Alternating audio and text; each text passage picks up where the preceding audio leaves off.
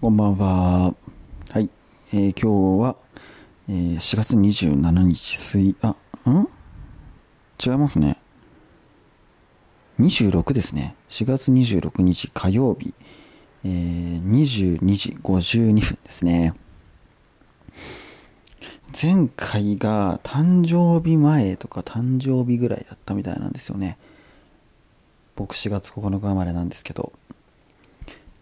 あのーちょっとサボりすぎましたね。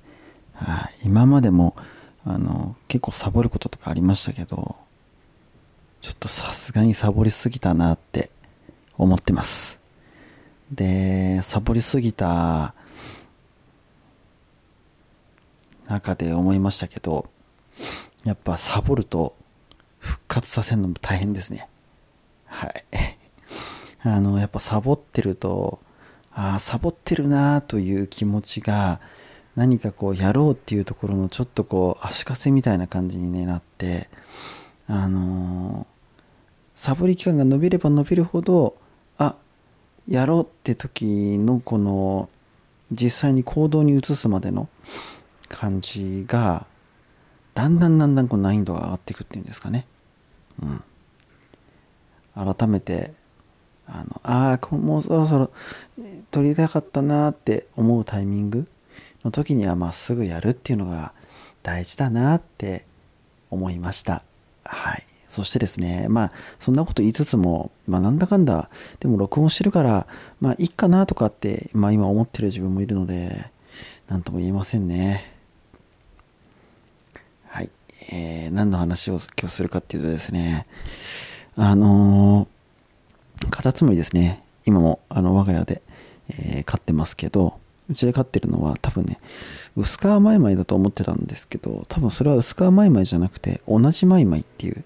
のがね、いるみたいで、それなんじゃないかなって思うのと、あとはちょっとね、あの、完全に特定はできないんですけど、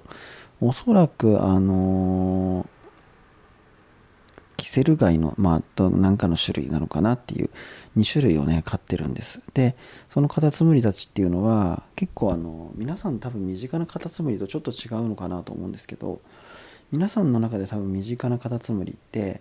えー500円玉よりもちょっと大きいぐらいのサイズ感で、えー白地というかクリーム白っぽいクリーム色みたいな色にちょっと茶色っぽいのでこうぐるぐるの渦が描かれてるようなねラインが入ってるような感じが多いと思うんですけど、えーその子たちっていうのは、まあ、これね関東エリアの方たちの話してますけどね、えーミスジマイマイっていうんですよね。うん、でですねあのー先週先々週ぐらいですかねあのもう雨上がりの日にあのうちのご近所の植え込みのところでその同じマイマイをねあの発見してたんですよ今年初同じマイマイねだね冬場全然顔合わせることないんでね一体どうしてるんだろうなってまあ勝手に心配してたわけですよ、うん、もしかしたら全滅しちゃってるんじゃないかなとか勝手に心配してたわけですよ。なんですけどあちゃんといたんだってねちょっと嬉しくなってたわけです。そしたらですね、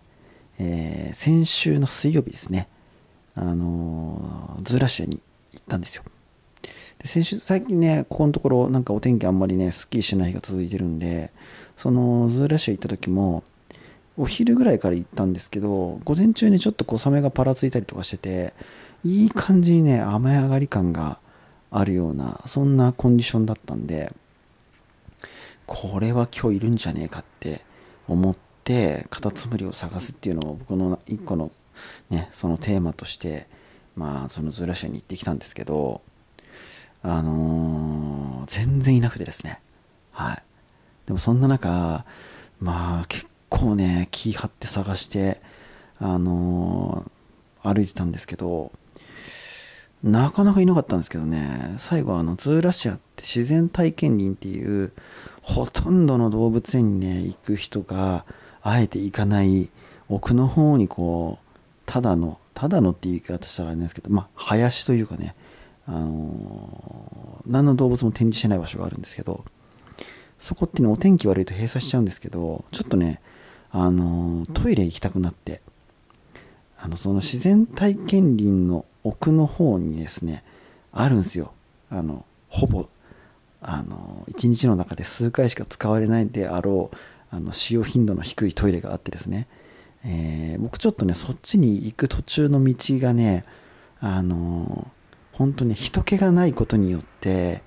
そのトカゲだったりとかヘビだったりとか野鳥的な感じのがねよくねいるんですよね。ちょっとそれを期待してそっちの方から行ったんですよ。そしたらですねえー、なんかね草むらみたいなところにひっくり返ってるねミスジマイマイそのさっき言ったよく見かけるようなクリーム色に茶色のラインが入ってるやつですね。ひっくり返っていたんですよね。は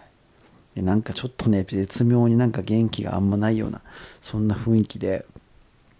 いたんですけどひっくり返ってねもぞもぞしてたんででねかわいそうかわいそうっていうかなんかね絶妙に周りがクヌギの花ですかね。クヌギの花って皆さんイメージつきますかね？なんかモフモフなんか細い黄色というか黄ばんだというようななんか花粉みたいのがついてるようななんかうーんなんだろうあれは、えー、猫じゃらしっぽいようななんていうか細いようなそんなやつがねあるんですよ。クヌギの花。多分クヌギの花だと思うんですけど。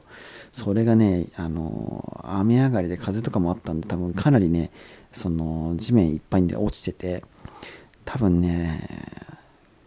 あのミスジマイマイって特徴として樹状性って言って木の上にいるんですよね。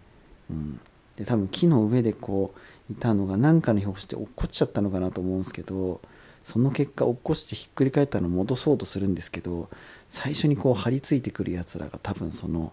ねそのくぬぎのやつが張り付いちゃってなんかうまくこう戻れないような感じになってたわけですよね。うん、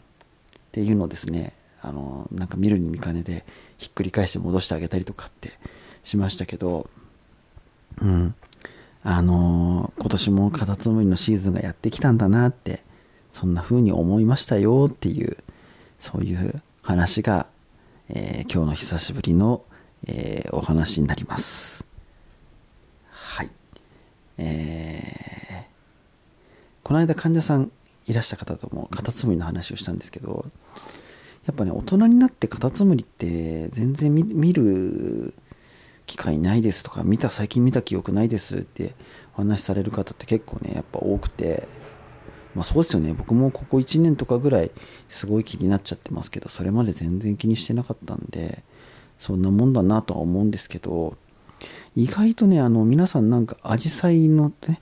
ところとか雨の日にそういうとこにいるとかえー、なんかブロック塀にいるとかなんかそういう風なイメージ持たれてる方ね多いかなと思うんですけど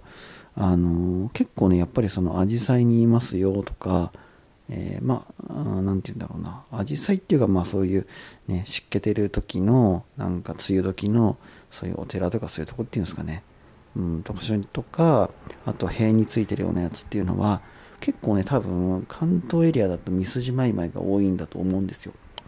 なんですけどうちでね飼ってるような同じマイマイとかあとはちょっとね違うタイプですけど、えー、薄皮マイマイとかそういうのはね意外とその低いとこにいるんですよ。だから結構道の歩道の脇の植え込みとかそういうとこに結構いるんですよね。なんでね結構雨の日とかはその植え込みのちょっと横の辺りとかに出てきちゃってるんですよ。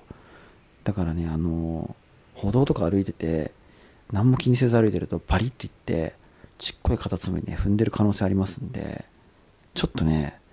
あの雨の日に歩道とか歩いてる時とかはちょっとねなんか落ちてないかなとか見てもらうと1円玉ぐらいのね大きさなんですよ。かなりちっちゃくてしかも雨降ってる日って暗いじゃないですか。で足元もねそんなになんかあの乾いてる時になんかいるって目立つかもしれないですけど全体濡れてる時も暗くてなんか絶妙な反射とかがあると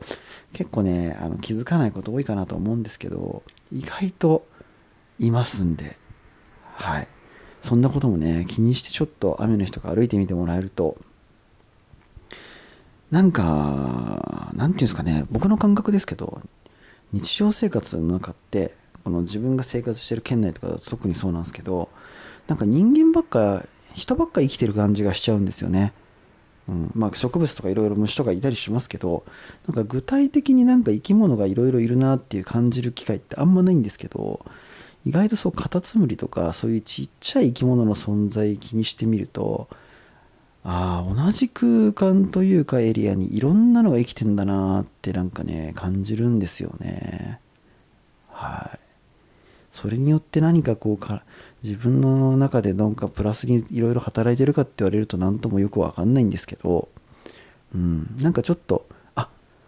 いたっていうあのワクワクというんですかね新発見というかなんていうかああいうのってなんか結構気持ちとかあるなって僕は思うんでねあの皆さんもなんかね、まあ、こんな話聞いちゃってる時点でねあのちょっとねあのなんか怖いもの見たさじゃないですけどそういうとこあるんじゃないかと思うんですよ。はい。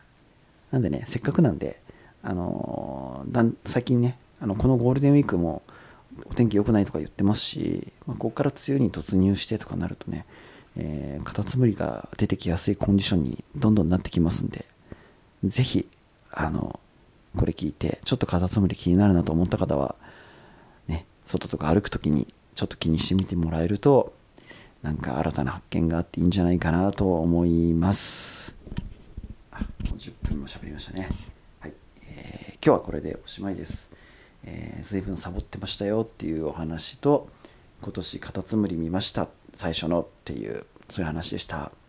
えー、次回はねこんなに開けないで配信しようと思ってますのでまた次回もお聴きください、えー、お聴きいただきありがとうございました